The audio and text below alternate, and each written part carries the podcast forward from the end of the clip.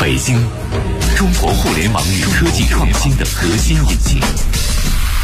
生活在这座城市，我们总是第一时间面对扑面而来的新技术，应接不暇的新场景。生活方式以前所未有的速度不断改变，和我们一起去聊高科技，神侃互联网。联谊会，联谊会，享受互联易生活。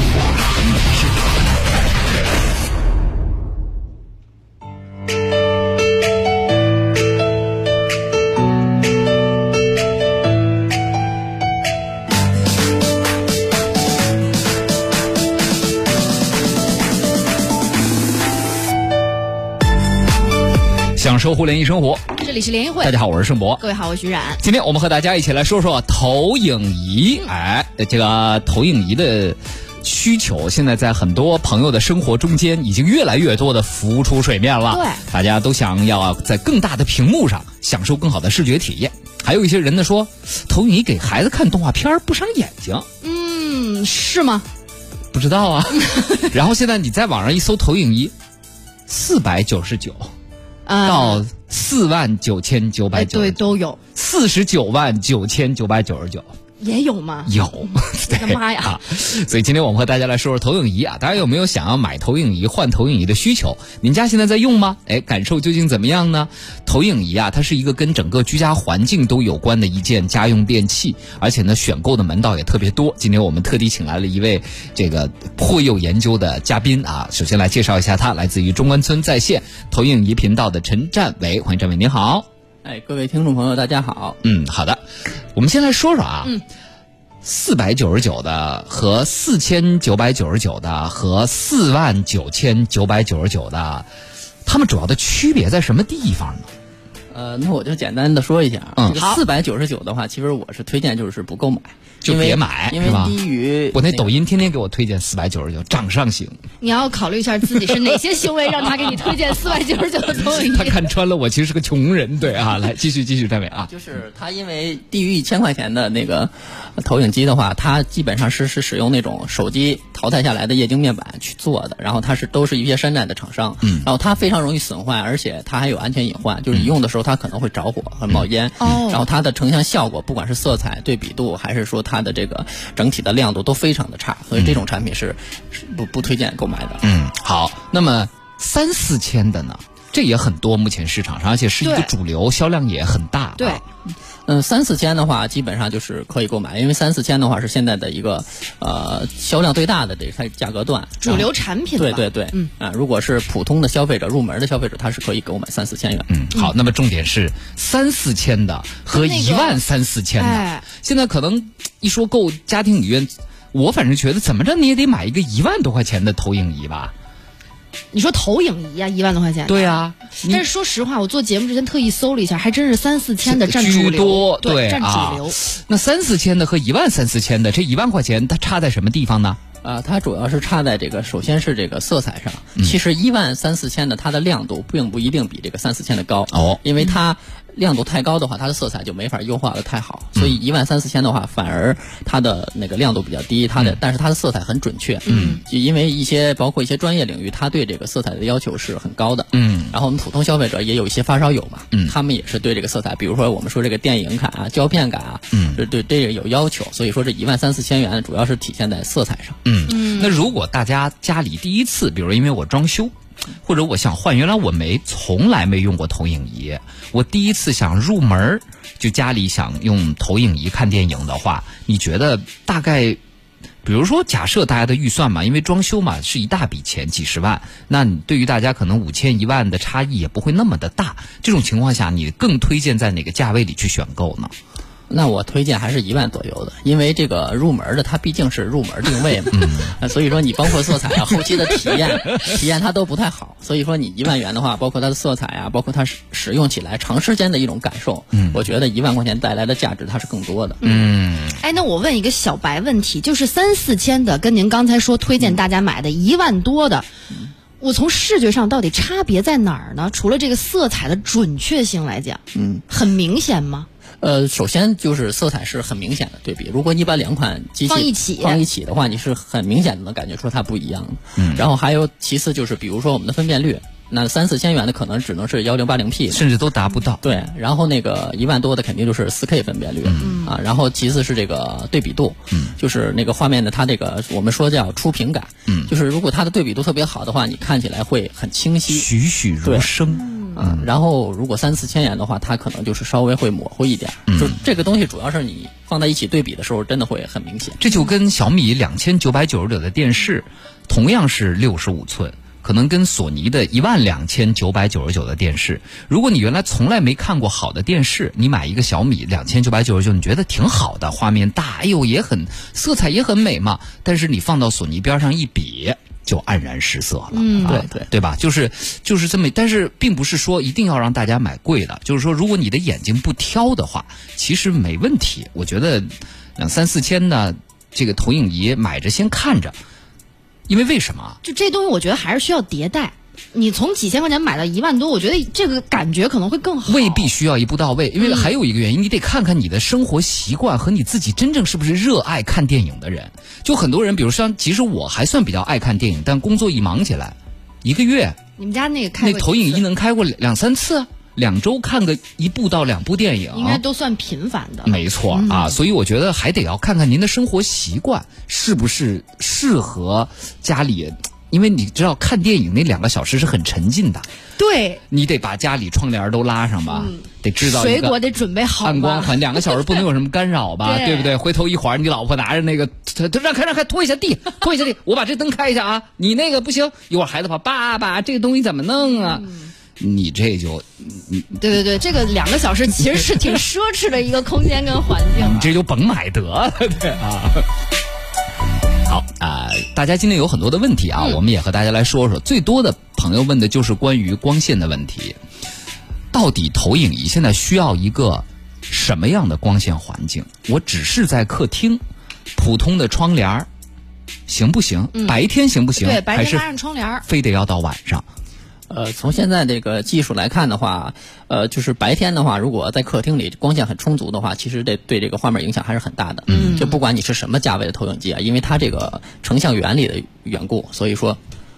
不管怎么样来看的话，还是不太行的。然后，呃，那个晚上的话，其实都是无所谓的。晚上你如果开灯的话，其实对那个画面影响不是特别大。嗯嗯。当然，前提开多大的灯啊？对对。前提还有前提是你这个咱们说到这个投影机的亮度嘛，就是流明，你得在这个两千流明以上。嗯啊，然后它才会可以抗这个环境光一些。如果你比如说像咱们最开始说买那种三四百元的，那你可能你去。整个纯黑的环境下，它效果也依然不好。嗯，就是这样。对，就是因为投影一般都投在白色或者比如说灰色这样的幕上啊，你得这就大家想象一个很简单的原理，黑色其实就是它不投任何光到这个白幕上。嗯，那么但是它又是一块白幕，你得环境光到一个合适的程度，让这个黑色的这块白幕。它就是黑色的，你懂我这意思吧？如果说你比如说一个黑色的部分，因为你外部有光，你还能看出来这个幕布或者墙是白的，那这种情况下你看东西你就不舒服了，你就看出来的画面都是灰的。对，我大概明白你的意思，就是如果说它是打在白幕上，跟。比如说，我刚才看有有朋友说，我直接投在白墙上，可能白天还要拉上窗帘，那感觉是一样的。就是你还是要它光要进入你的眼睛，你才能看得清楚嘛，对对吧？对啊，而且如果这个你你你周围的光线环境让你还能看得出来这块幕布是白的，或者这块墙是白的的话，那这种情况下，你不管什么投影仪你投出来，你可能都会感觉不是很舒服，是吧？对，对啊，所以就是这个光线环境很重要。好，那我们来说说这个。DRP 啊，就是这个几几种投影的这个方式吧。咱们还先说流明。对，刚刚提到一个流明，因为流明有好多种说法。现在好像特别流行，大家如果上购物网站的话啊，它会有几个标志，是吧？哎，现在叫 ANSI 流明啊。这种流明意义是什么？现在投影仪都用这样的流明来衡量我的这个亮度，几百几千的都有。嗯，呃，这个 ANSI 啊，它其实是一个标准。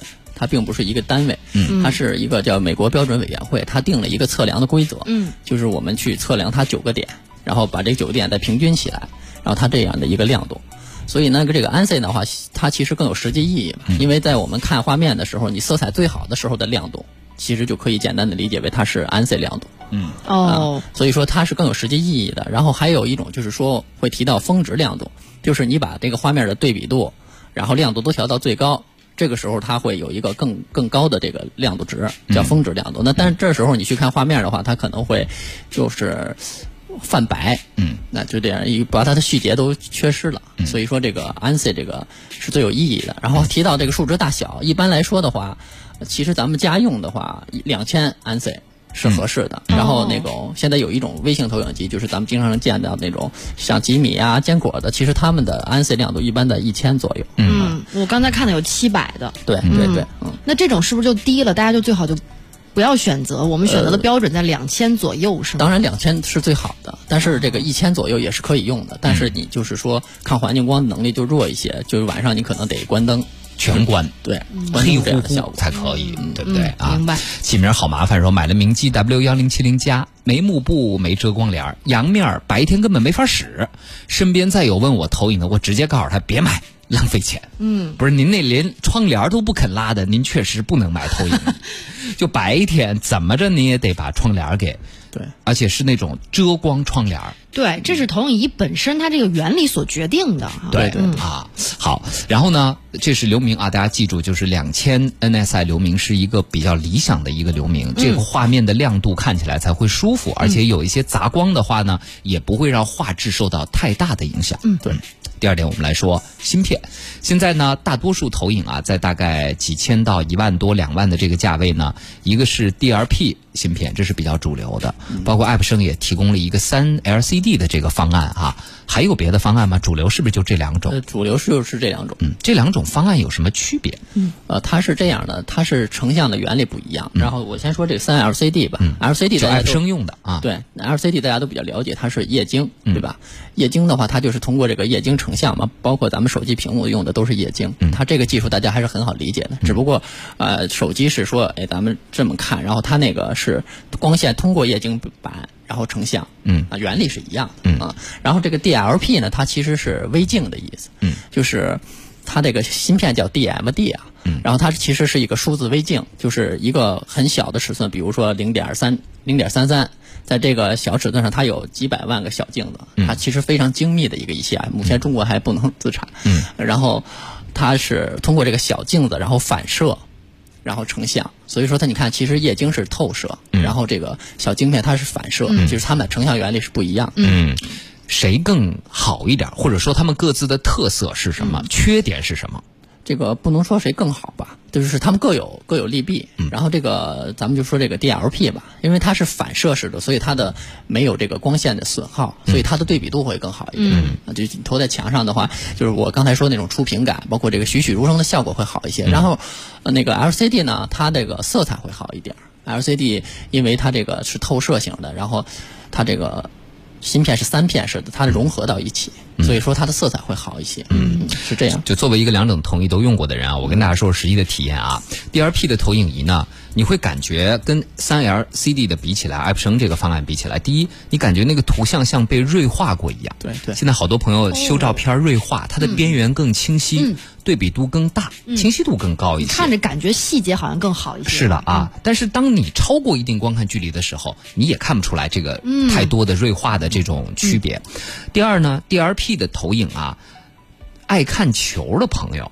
嗯，会更喜，我觉得建议大家就买 DRP 的，因为三 LCD 的拖影我总觉得是比较重的，对，就一有快速移动的事物，它就开始有拖影，你觉得那画面是一格一格的，就是它反应比较慢。是的，但是 D R P 相对来说，那个比如一个球过去，或者一辆赛车滋过去，它那个就干脆利落一些，对不对？对。但是呢，如果你爱看片，就爱看这种，比如说呃剧情片啊，呃这个各种各样的正正剧啊、喜剧啊这种，就是电影类的文艺作品问题都不大，是吗？我最后还是选择了三 LCD 的，因为它带来的所谓的那种胶片感、质感、色彩的这种沉浸感和最接近电影院原来那种这个胶片投影的感觉，三 LCD 在这一点上，我觉得同价位上它还是胜出 DRP 的。嗯，所以最后我选择了三 LCD 方案的。但是因为我不怎么用大屏幕看球啊这些快速度的东西，嗯咸菜说，我们家呢是爱普生 TW 系列，就是三 LCD 的，色彩不错，但是呢亮度稍差，嗯家用也足够了。是的啊，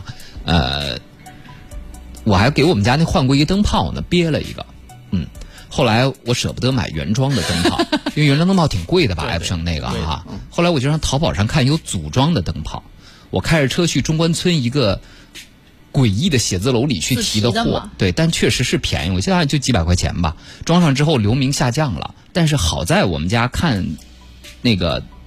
就是看电影那个屋，光线不是特别，它没有任何的窗户，啊所以关上门之后就是纯黑，嗯所以你感觉还不出感觉不出太大的变化，对不对啊？好，然后这个问题啊，大家的问题也都挺接地气的啊，对比如说答这个，他说除了大小，一万的电视和一万的投影加幕布哪个好？为什么要用投影呢？来我们听听战伟怎么回答这个问题啊。嗯一万的电视现在你可以买六十五寸的索尼了，哎，没问题。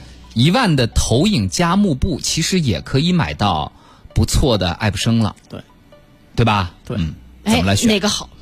它这个其实还是看个人喜好的，就是首先要要说优势的话，其实投影是首先是它尺寸可以更大，因为你一万的话，你可以投到一百五十寸，甚至啊，如果你家的环境够大的话。然后电视的话，你可能只能有七十寸最多，对吧？首先是尺寸上，其次是说它这个，因为成像原理的话，那个投影会更加护眼一点。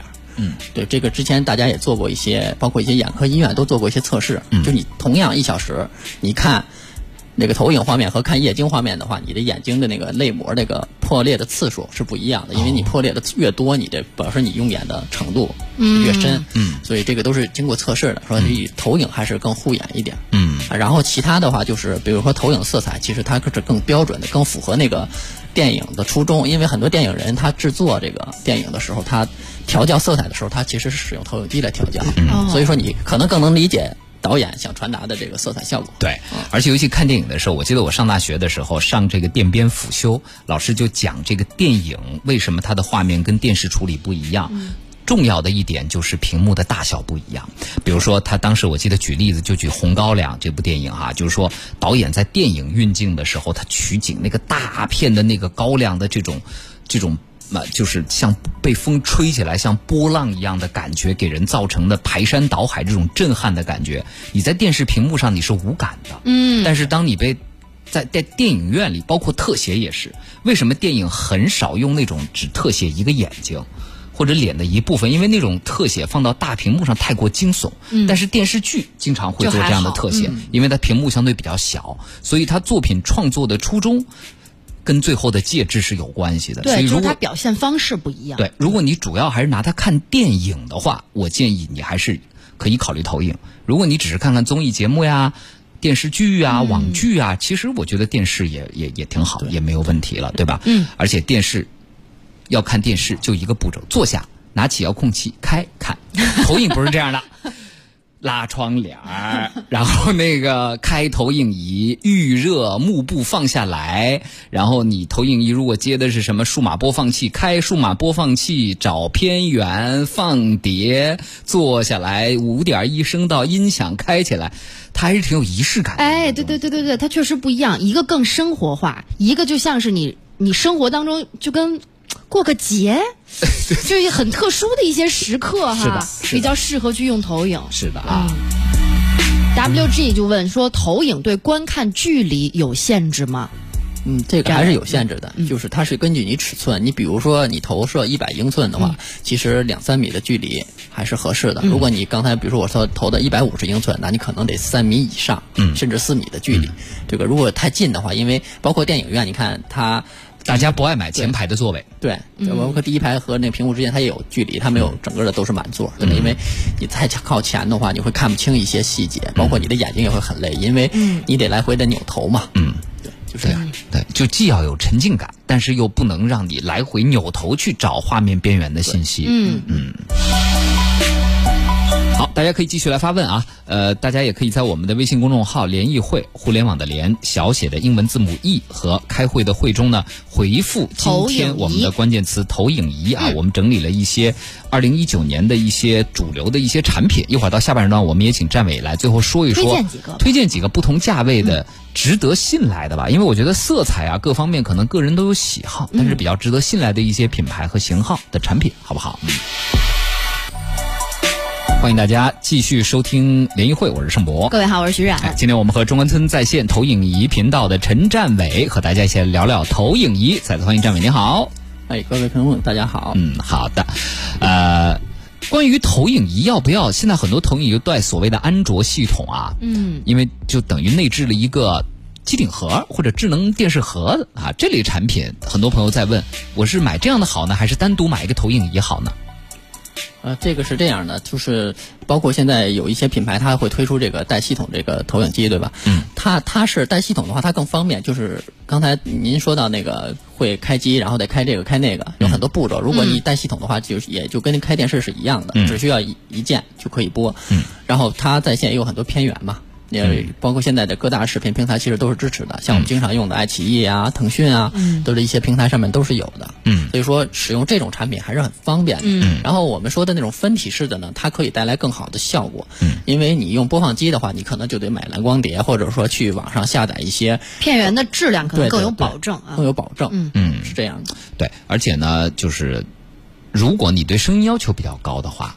啊，那你就踏踏实实买一个单独的投影仪，配家庭影院就这么一套。如果只是给孩子看看动画片儿对吧？自己偶尔追个综艺节目，哎，我觉得这个就这种系统带系统的投影仪，它用起来也更方便一些对。而且这样带系统的投影仪很多还带喇叭，嗯，直接听声儿就，行了，你就很方便了，对不对啊？世上本无事儿，说推荐一款能看三 D 的投影仪呗。反正我一二年那会儿买投影仪三 D，我告诉大家就是个坑，就是，哎呀，来吧，站伟来说说吧。三 D 现在其实很多投影机都是支持三 D 功能的，然后但是，那个三 D 它因为怎么说来着？它不是一个长久性的一个我我个人的意见啊，它不是一个长久性观看的事情。因为首先你得有三 D 偏远，嗯，对吧？然后其次呢，你得有这个三 D 这个蓝光机，然后再加上三 D 这个投影，三个你缺一不可。和你还三 D 眼镜儿，啊，对，它还有三 D 眼镜，因为一般投影会给你佩戴嘛。嗯嗯，所以说这个东西，你看你凑齐这么多东西。你你很难，就是而且尤其三 D 片源也不多，所以说你可能看个一两次以后就闲置了，嗯就利用率不高利。用率不高。而且呢，本来啊，这个家用投影仪的亮度，我们说流明度哈、就不是那么的高。然后呢，咱们家里的这个投影仪的三 D，基本上它都是靠那种主动式三 D，就是你这个眼睛啊。眼镜儿它是要充电的，充完电之后，它是在极短的时间内，一会儿有左眼，一会儿有右眼，一会儿有左眼，一会儿有右眼，等于你只能接受到差不多一半儿的光线。